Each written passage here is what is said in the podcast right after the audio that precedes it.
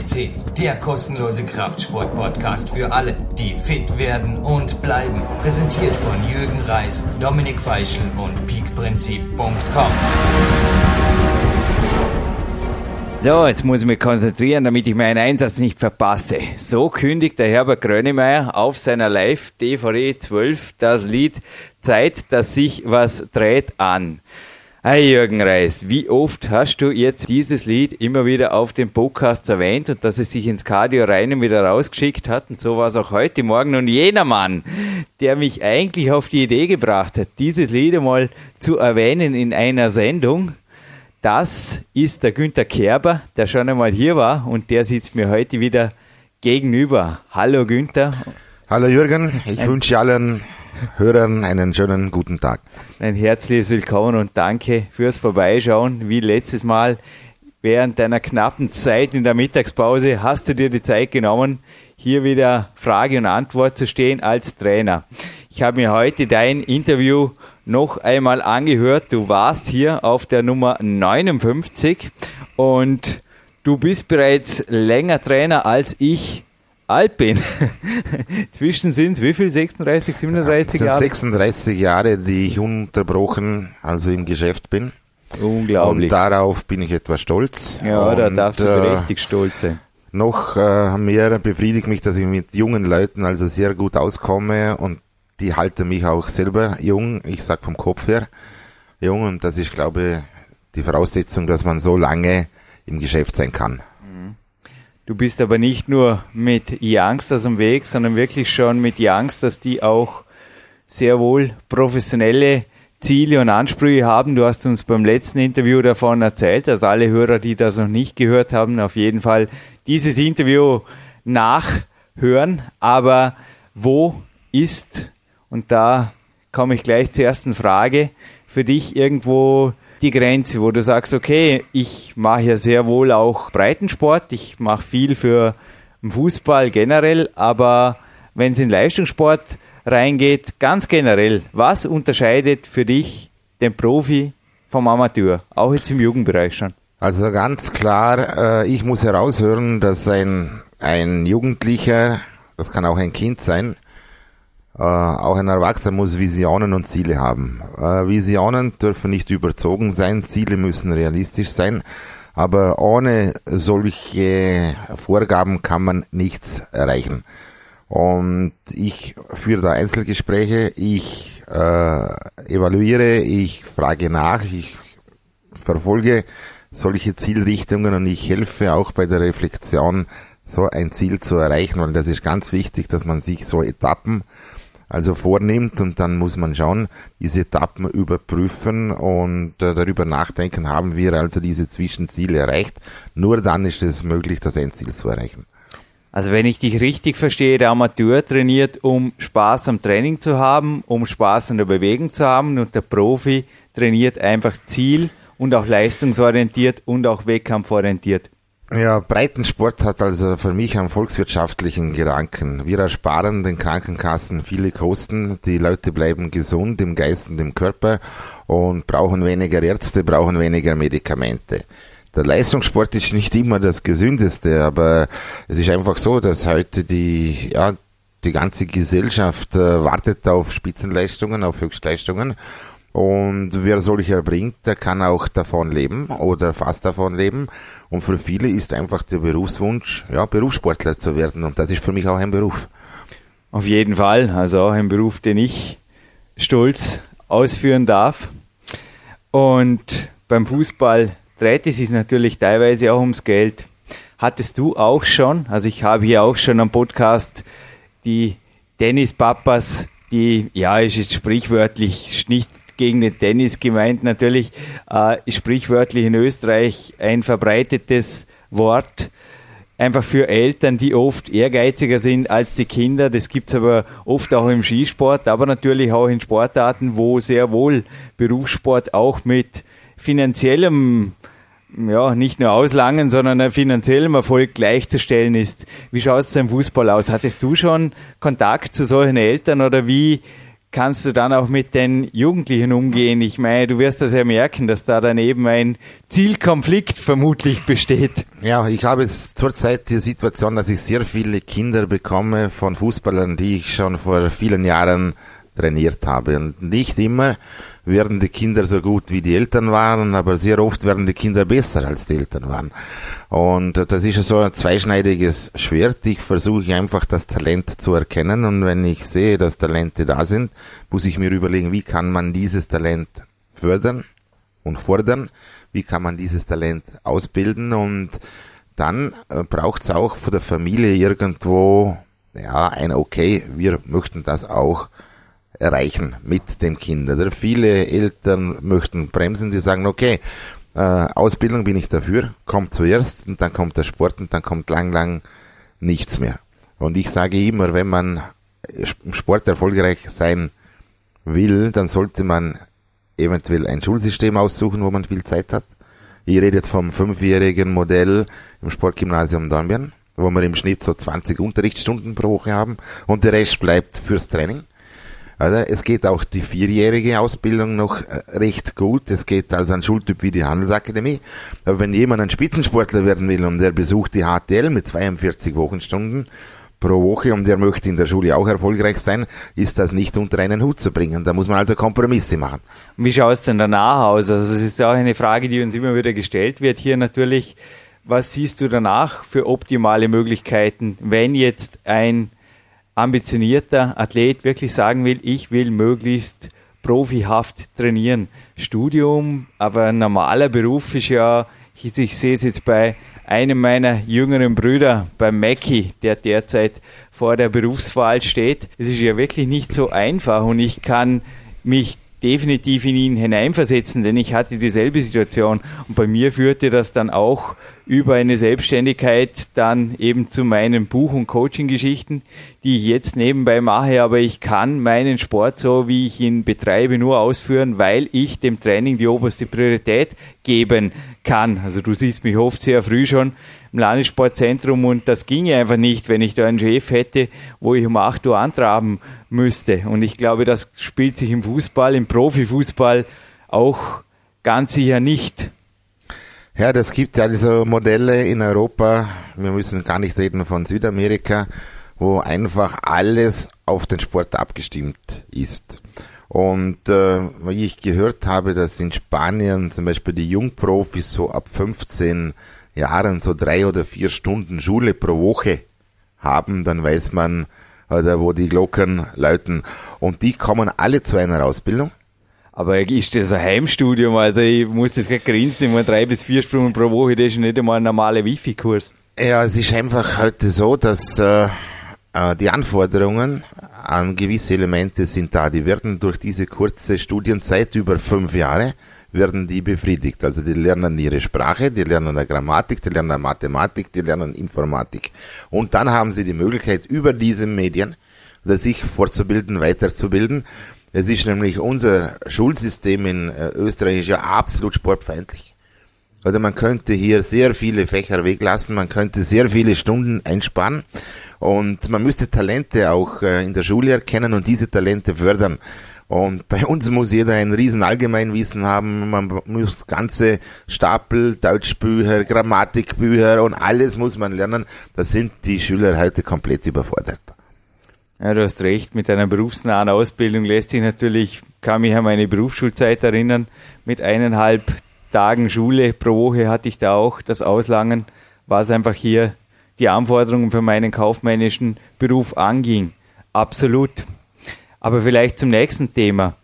Wie schaut es denn wirklich dann später aus? Also wo siehst du den Sprung ins Profitum als realistisch? Muss da wirklich der Trainer oder du hast letztes Mal erwähnt, über mehrere Vereine muss das, das natürlich weitergereicht werden, das Talent.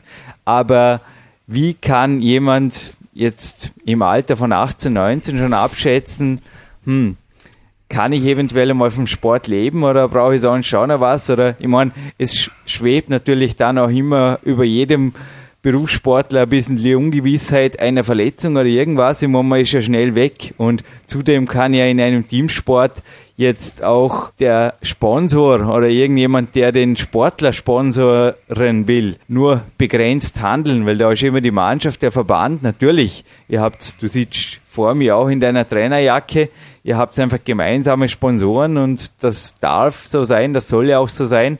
Nur ist natürlich auch für den Sportler an sich dann auch wieder ein limitierender Faktor, was tatsächliche Verdienstmöglichkeiten angeht. Oder wie siehst du das? Ja, ich glaube, dass jemand in seine, jeder Sportler in seine Karriere investieren muss. Äh, er muss sich für irgendeine Leistungsstufe qualifizieren. Erst dann, wenn er sich für eine hohe Leistungsstufe qualifiziert, wird er interessant äh, für Sponsoren. Und dann kann es sein, dass er sein Einkommen schon über Sponsoren bekommt. Bei, Im Fußball ist so, dass also ein Jungprofi ungefähr so viel verdient wie ein Abgänger von einer Abiturientenschule oder so und zu arbeiten beginnt. Mehr ist das nicht. Und der kann sich dann durch gute Leistungen profilieren und wenn sich jemand durch gute Leistungen ins Schaufenster stellt, dann wird er interessant und der Marktwert steigt und dann steigt auch das Einkommen. Arbeit hat dennoch noch keinem geschadet. Das hat der Schweizer Kletternationaltrainer, der Hans-Peter Strigrist, einmal gemeint. Wie siehst du das? Berufsausbildung, andere Inhalte neben dem Sport, sofern sie den Sport nicht behindern, ja oder nein? Ja, auf jeden Fall. Es ist einfach wichtig, dass man den Geist auf Trab hält. Das ist das Wichtigste. Und ich habe sehr oft schon erfahren, auch mit Profis, wenn die abgelenkt wurden und nur irgendeine banale Tätigkeit daneben ausführen mussten, waren sie viel konzentrierter bei der Aufgabe nachher. Ich kann mich erinnern, wir hatten früher solche Situationen, dass wir in Vorarlberg so im Frühjahr auf dem Spielfeld 50 Zentimeter Schnee hatten. Dann haben wir zusammen mit Helfern, die ganze Mannschaft, am Tag vor dem Spiel, haben wir einfach den Platz geräumt. Und das war Motivation genug, den Gegner am anderen Tag zu vernichten. Und das wurde auch tatsächlich so gemacht. Und wir haben die besten Spiele dann gemacht, weil wir selber Hand am Backen mussten, unsere Trainingsstätte herrichten mussten. Äh, da haben die, die Spieler einfach erfahren, was das eigentlich heißt, immer eine tolle Sportstätte zur Verfügung zu haben, dass das nicht so selbstverständlich ist. Und wenn man in so eine Situation gerät, dann lernt man so etwas schätzen und man wächst über sich hinaus von der Motivation her. Hast mir gerade einen tollen Ball zugespielt, im wahrsten Sinne des Wortes, für die nächste Frage. Nun, einen halben Meter Schnee wegschaufeln muss ich da heute in Dormen nicht mehr. Es ist zwar ein kalter Winter, aber ein Schneearmer. Aber für mich ist auch ein Unterschied zwischen Profi und Amateur. Wie benimmt sich der Athlet während der trainingsfreien Zeit? Was macht er dort?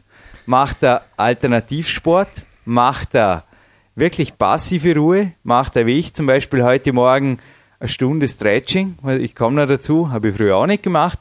Also der andere Moliszewski, österreichischer Ex-Ruder-Nationaltrainer, hat eine Aussage getätigt, die ich auch in meinem letzten Buch im PowerQuest wiedergegeben habe. Er hat gemeint, am Ruhetag ist zwei Stunden Training profigerecht, alles andere nicht. Was er damit gemeint hat, ist natürlich nicht zwei Stunden Vernichtung im Kraftraum, sondern einfach zwei Stunden aktive Regeneration beziehungsweise auch Dinge, die einfach die Leistung fördern. Denn ich denke, du gibst mir recht, Günther.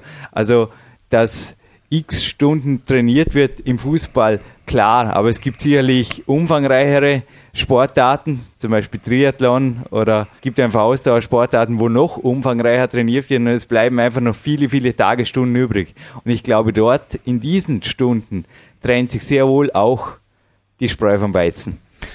Ja, das ist ganz richtig. Wir müssen natürlich ganz, ganz äh, penibel schauen, wo, wo betreiben wir diesen Sport. Wenn man den Profifußball in Österreich anschaut, da kommt mir ab und zu das Lächeln. Und das hat eigentlich mit Profitum nichts zu tun. Die kommen also in den Verein trainieren am Vormittag und am Nachmittag. Und Darum habe ich gefragt, wie es sein sollte. Ja, es ist einfach so, dass äh, Profigeschäft auch im Fußball ein Ganztagesgeschäft ist. Das heißt, äh, es wird in Modulen trainiert. Also die Module sind über acht, neun Stunden im Tag verteilt.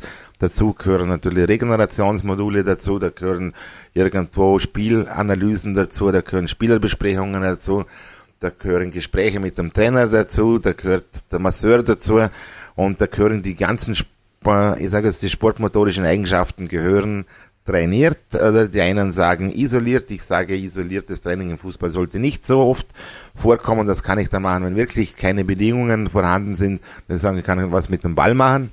Aber Tatsache ist, dass also der Tagesablauf pro Tag mindestens fünf, sechs Trainingsmodule umfassen sollte, a 45 Minuten, dann diese Regenerationspausen dazwischen und dann sind wir im Tagesgeschäft. Und so wird im Profifußball gearbeitet, leider nicht in Österreich. Gib uns da konkrete Tipps. Also bei mir steht jetzt nach dem Interview beispielsweise auch ein autogenes Training an. Wie gesagt, am Morgen, das mit der Stunde Stretching habe ich auch, auch du hast beim letzten Interview gesagt, du hast viel von Top-Vereinen gelernt, die du besucht hast. Ich habe da Top-Athleten kennengelernt und ja, bis zu diesem Zeitpunkt, wo ich den Andreas Bindhammer mal besucht habe, war für mich eigentlich außer eine Viertelstunde Stretching vor dem Training, war halt okay. Aber ich war dort weit, weit weg von einem vollständigen Spagat. Das hat sich schnell geändert, nachdem ich einfach angefangen habe, eine Stunde, teilweise auch mit Partnerunterstützung. Sicher wird nicht jeder jetzt einen Kunsttourentrainer vor Ort haben, wie ich jetzt am Landessportzentrum, aber mit Partnerunterstützung hier professionell wirklich auch das Stretching als separate Einheit am Ruhetag einzuführen. Da war plötzlich beweglichkeitsmäßig bei mir der nächste Level ganz, ganz schnell erreicht.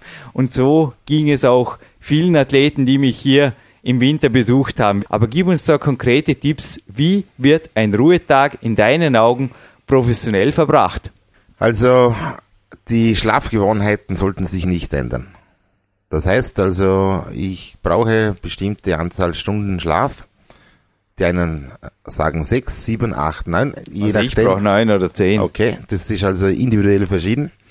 Das heißt also, das Frühstück sollte ich zur richtigen Zeit einnehmen und äh, Frühstück heißt Breakfast, das heißt Fastenbrechen. Viele glauben nicht, was das heißt, also eine ganze Nacht lang ohne Ernährung auskommen zu müssen. Also ich muss am Vormittag einmal dem Körper etwas Vernünftiges zuführen. Das ist einmal Nummer eins.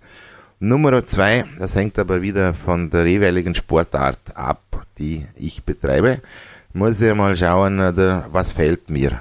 Habe ich irgendwo Beschwerden? Habe ich, und dann muss ich sagen, okay, um diese zu beheben, mache ich das und das. Ich wollte gerade sagen, dass am Fußball eine Stunde stretcht am Ruhetag ist sehr kontraproduktiv, könnte man vorstellen. Ja, der Fußball ist also absolut der Schnellkraftsportart und so Verkürzungen in Adduktoren sind also ganz bewusst durch Training adaptierte Erscheinungen. Also Fußballer sind verkürzte Adduktoren und wenn einer meint, dass er also über Stretching, also, also Beweglichkeit herkriegt wie ein Kunstturner oder wie ein Kletterer, dann, dann ist er also, also nicht richtig äh, informiert. Das darf gar nicht sein. Aber dennoch, das autogene Training oder auch ein regenerativer Spaziergang wird auch beim Fußball oder eventuell sogar bei entsprechendem Grundlagenniveau eventuell sogar regenerative Laufeinheit oder was macht sie da? Also grundsätzlich ist so, dass äh, jeder Sportler von uns weiß, weiß, dass er einige äh, Schwellenbereiche hat, in denen er bestimmte Faktoren trainiert und der Regenerationsbereich am Fußballer liegt so zwischen 50 und 6 Prozent von der maximalen Herzfrequenz und da wird einfach gejoggt. Oder? Das ist eine Möglichkeit. Eine andere Möglichkeit ist, er geht schwimmen. Oder er geht äh, spinnen mit dem Rad ohne Widerstand zu treten. Das Aber Ruhetag bleibt ja doch Ruhetag. Gibt es da als Trainer für dich eine Zeitvorgabe, die als Limit gilt? Zum Beispiel, dass du sagst, ja, maximal jetzt x Minuten joggen oder x Minuten schwimmen? Ja, grundsätzlich, wenn einer geht mit Kollegen Doppelspielen im Tennis, dann weiß ich, dass der zwei, drei Stunden dran ist und wenn es Spaß macht, dann tut es auch gut. Oder ich glaube, wichtig ist auch, dass man am, an dem Erholungstag, dass man vielleicht auch einmal eine Sünde begeht, dass man vielleicht einmal etwas isst, was man sonst nicht essen kann, weil nachher geht man wieder zum Alltag über und da fängt es ja an, ohne Ernährung, gesunde Ernährung oder sportgerechte Ernährung kann man keine Leistungen mehr bringen. Es ist wunderbar, wie du mir die Bälle zuspielst heute. Dein Fragebogen wird weniger oder wird lichter und lichter, den ich da vor mir habe. Wir sind bei der Ernährung. Du hast mit Jugendlichen zu tun und du hast gerade den Alltag erwähnt. Wir haben jetzt vorher gerade das autogene Training angesprochen und jetzt kommt der langweilige Jürgen oder besser gesagt zuerst mal der langweilige Günther gleich mit deinem Frühstück, das vermutlich ja du jetzt vorher nicht gerade das Croissant mit viel, viel Butter drauf gemeint, mit dem Körper was Vernünftiges geben am Morgen. Und jetzt kommt der Jürgen noch mit seinen Büchern und irgendwelchen gesunden Geschichten bis hin zu Supplementen. Naja, das ist relativ uncool. Speziell bei Jugendlichen ist das nicht gerade der Alltag. Also ja, Sportgymnasium und so weiter auch in allen Ehren, aber ich denke auch an anderen Schulmodellen wird dort zwar mit allen Mitteln gekämpft, dass die Jugendlichen was Vernünftiges zu essen kriegen. Und ich sehe es auch an den Kunstturnern beispielsweise, dass das Erfolg hat. Aber es gibt sehr wohl, denke ich, gerade in Teamsportarten, da wirst du, du mir recht geben, ja, ja, vermutlich nicht nur an den Ruhetagen die eine oder andere Sünde. Wie gehst du da um damit? Ja, also ich kämpfe seit Jahren, dass unsere Jugendlichen eine vernünftige Ernährung bekommen.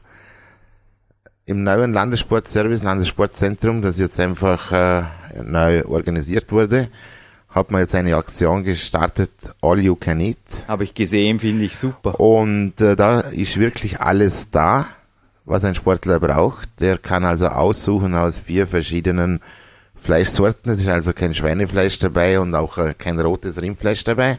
Es ist Fisch dabei, es ist Pute dabei, es ist Huhn dabei. Es ist einmal ein Rindsbraten dabei, es sind verschiedene Soßen dabei, ist alles sehr geschmackig, als Beilagen Kohlehydrate.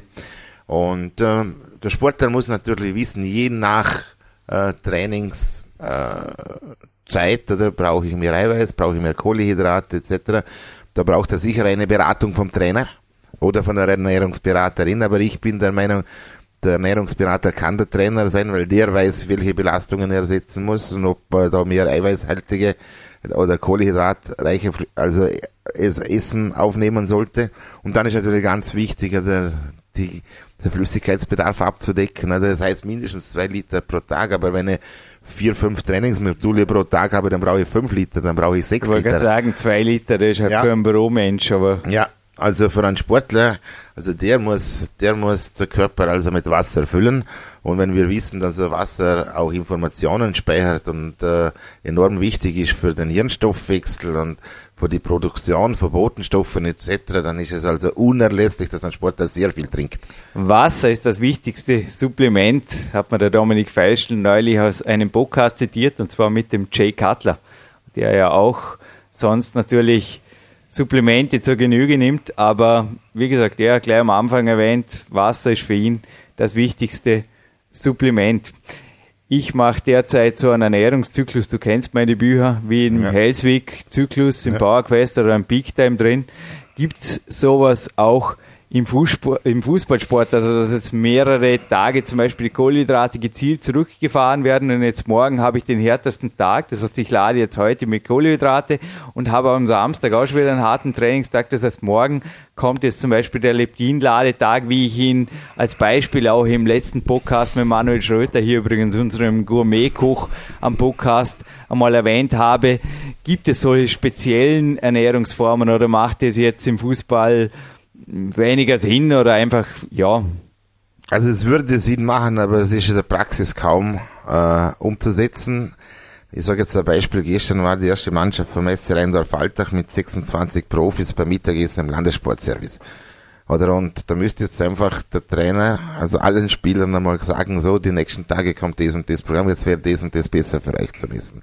So weit sind wir im Fußball leider nicht, aber äh, ich habe da auch eine Methode. Ich, ich arbeite also sehr viel nach dem Core-Prinzip vom Mark Verstegen und der hat einfach ein Buch herausgegeben, da sind ein paar Ernährungstipps drinnen und der unterscheidet zwischen guten, neutralen und schlechten Lebensmitteln und das sollte man einhalten. Ein ausgezeichnetes Buch übrigens, habe ich auch gelesen, jawohl.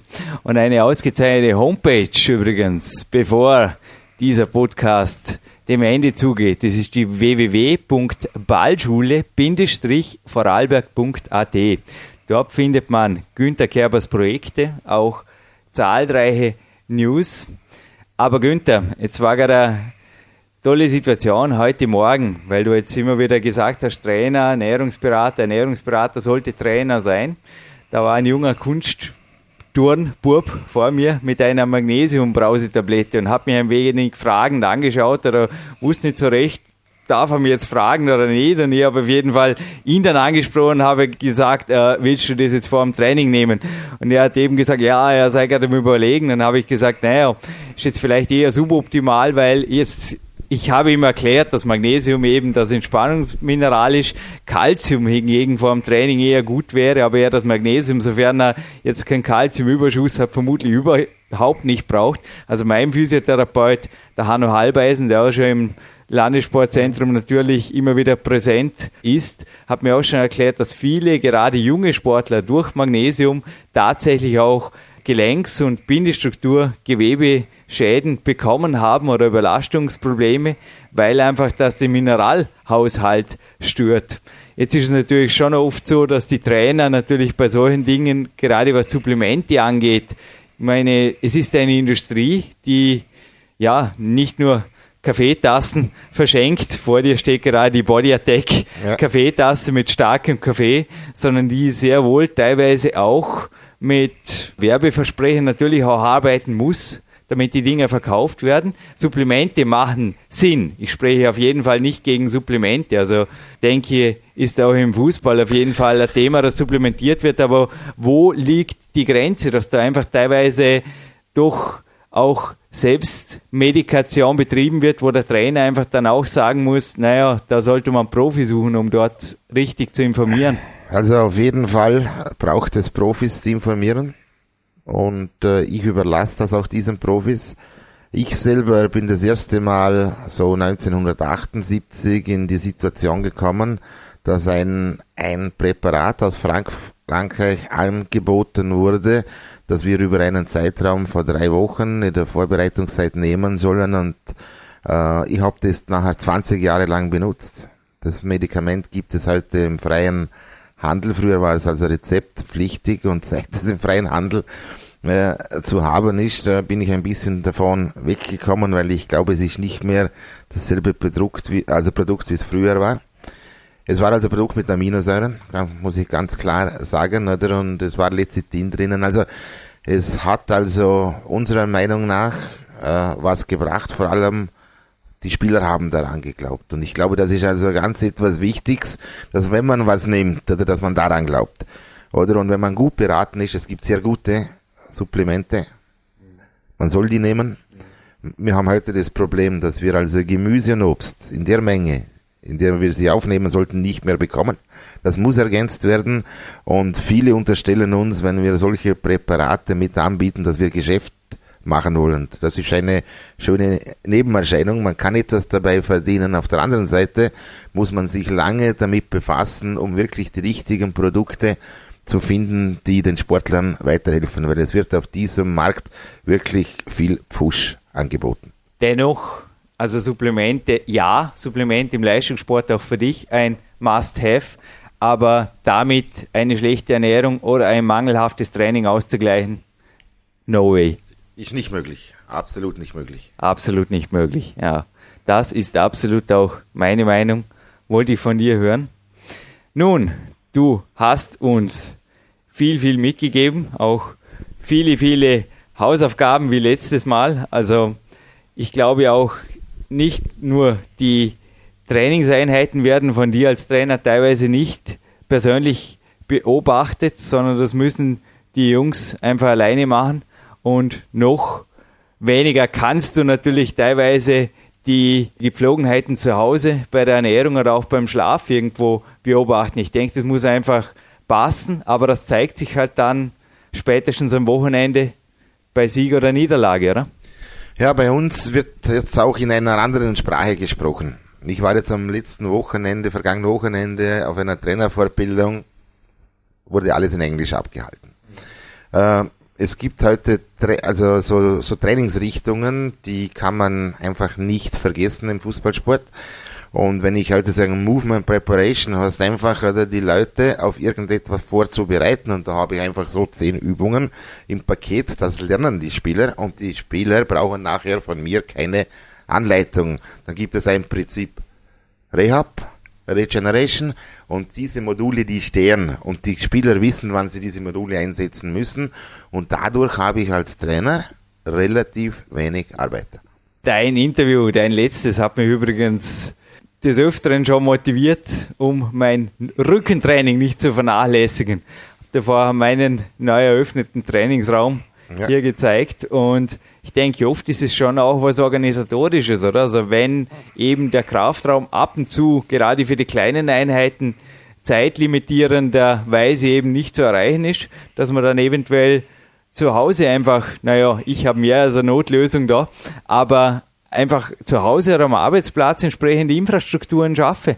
Sei es wie bei mir jetzt der Body Tower, die Systemwand oder auch die Kardiogeräte im Nebenraum oder eben auch, dass ich mir natürlich Zugänge, wie du es letztes Mal erwähnt hast, privat zu Fitnessstudio oder außerhalb des Vereins einfach schaffe. Möglichkeiten schaffe. Ich denke, Sieger schaffen sich Bedingungen. Würdest du da zustimmen? Ja, ich sage, das Wichtigste ist die Balance, Balance und da ist jeder Sportler irgendwo gefordert, seine Balance zu finden, sei es zu Hause im Kämmerchen, sei es im Fitnessstudio, sei es am Sportplatz im Freien oder in einer Halle. Also Balance ist einfach äh, das Geheimnis für Leistung. Das heißt, ich darf keine Disbalancen haben, keine Defizite. Also ich muss den Körper für meine Sportart so in Schuss bringen, dass ich mich wohlfühle, dass ich weiß, ich kann Leistung bringen. Oder um für dieses äh, Gefühl der Balance ist jeder Sportler für sich selbst verantwortlich. Günther, allerletzte Frage noch von jemandem, der mehr Fußballprofi ist als ich, nämlich unser zweiter Mann hier auf PowerQuest CC, der Dominik Feischl, hat mir da gestern noch ein E-Mail geschickt, hat sich riesig auf dieses Interview gefreut, hätte es natürlich am liebsten selbst geführt. Ja, was du einfach zur Heim-EM und WM sagst. Viele Experten sind nämlich der Meinung, die Mannschaften werden fitter und fitter und ich kann nur die Fotos anschauen, teilweise oder auch die Filme und kann auch sagen, da tut sich sehr wohl was. Das sind echte, auch aus meiner Sicht einfach topfitte Athleten in jeder Hinsicht. Und Fakt ist, dass Mannschaften wie etwa Deutschland eigene Betreuer für alle Bereiche haben. Und er hat eben hier auch den Marc Verstegen beim Namen genannt. Und wie schaut es denn in der Zukunft aus? Also wie gesagt, die Profi Geschichte Österreich hast du angesprochen. Wohin geht der Weg, Günther? Also wir haben äh, beim ÖFB zurzeit einen Mann, den äh, Roger Spray, der hat auch im Challenge 2008 mitgearbeitet. Äh, wir haben bei der EM also nicht gut abgeschnitten. Wir haben nur einen Punkt erzielt, aber doch von der Struktur her, glaube ich, in Österreich einiges verändert und verbessert. Äh, wenn wir die Mannschaften anschauen, die also bei der Europameisterschaft also vorne lagen, das ist also mal Nummer eins Spanien mit einer eigenen Struktur, dann Deutschland und dann die ganz überraschend war auch die Türkei und die, die Türken haben den Deutschen bis in die Show gestohlen, weil die haben auch mit dem Mark Verstegen zusammengearbeitet. Da haben also vier Mitarbeiter von Mark Verstegen haben also fast zwei Jahre lang die türkische Nationalmannschaft vorbereitet auf die Europameisterschaft und bei der Analyse ist herausgekommen, dass die türkischen Spieler im Schnitt äh, als Kollektiv pro Spiel mehr als drei Kilometer mehr gelaufen sind als die Konkurrenz.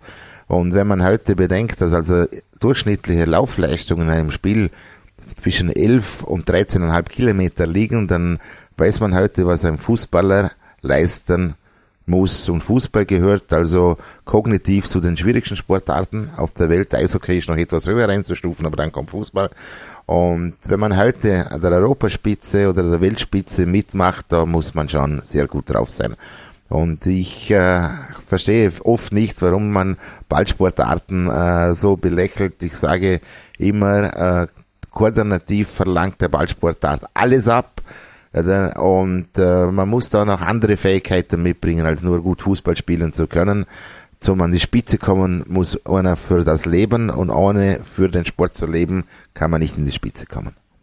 Ich gerade immer wieder meine Mentalwand hier beobachtet, ein neuer digitaler Bilderrahmen, der sehr viele Bilder zeigt. Ich denke, du hast gerade angesprochen, Fußball ist sehr wohl eine Sportart, die den ganzen Körper und auch den wichtigsten Muskel, sage ich immer, das menschliche Hirn einfach auf 100 Prozent natürlich fordert.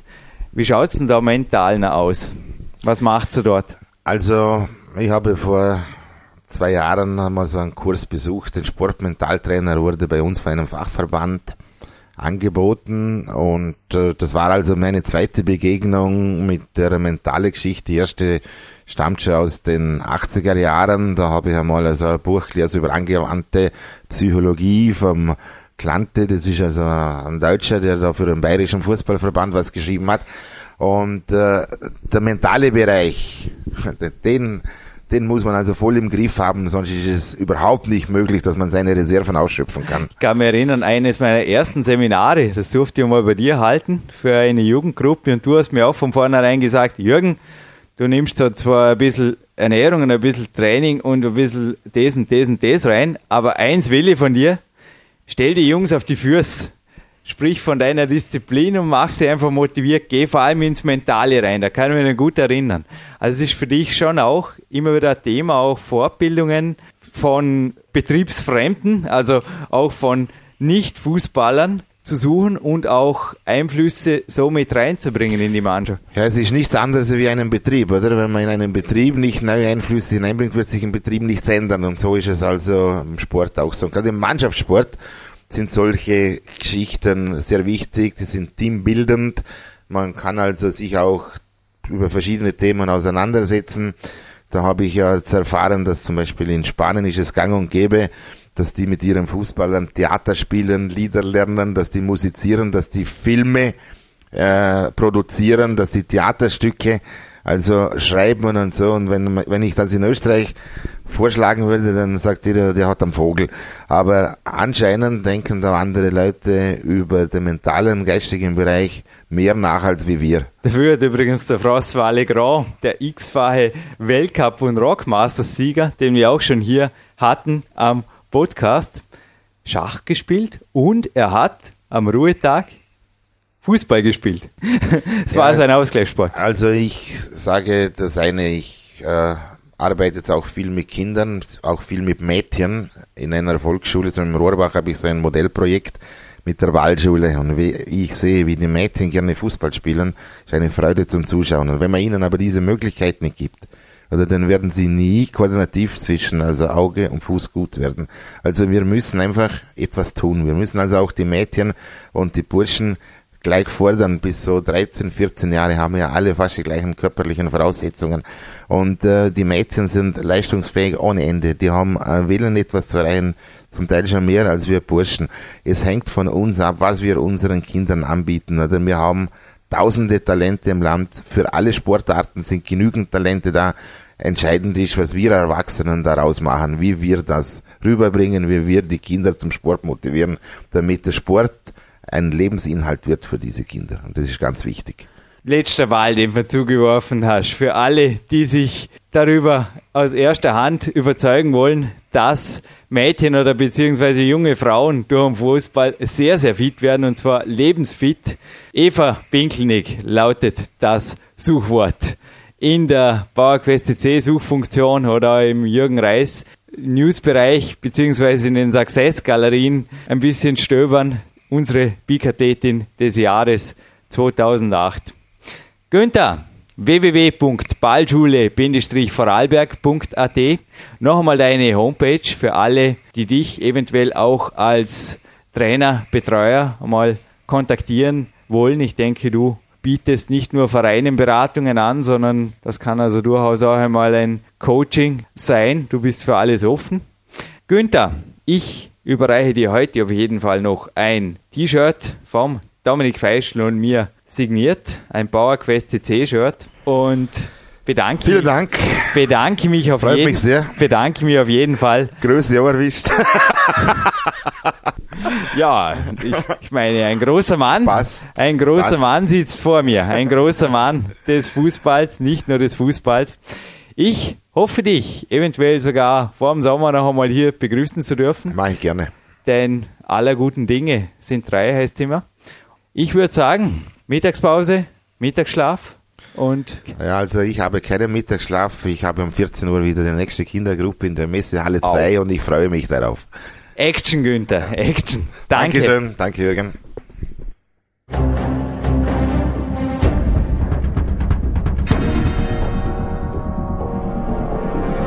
Alle Fitness-Bestseller der Peak-Trilogie, kostenlose Newsberichte und weitere Podcasts von PowerQuest CC sowie Trainingssoftware, Supplemente und Trainingsausrüstung, Personal Coachings, Seminare, Workshops und mehr. Jetzt direkt im Internet auf www.peakprinzip.com oder www.jürgenreis.com.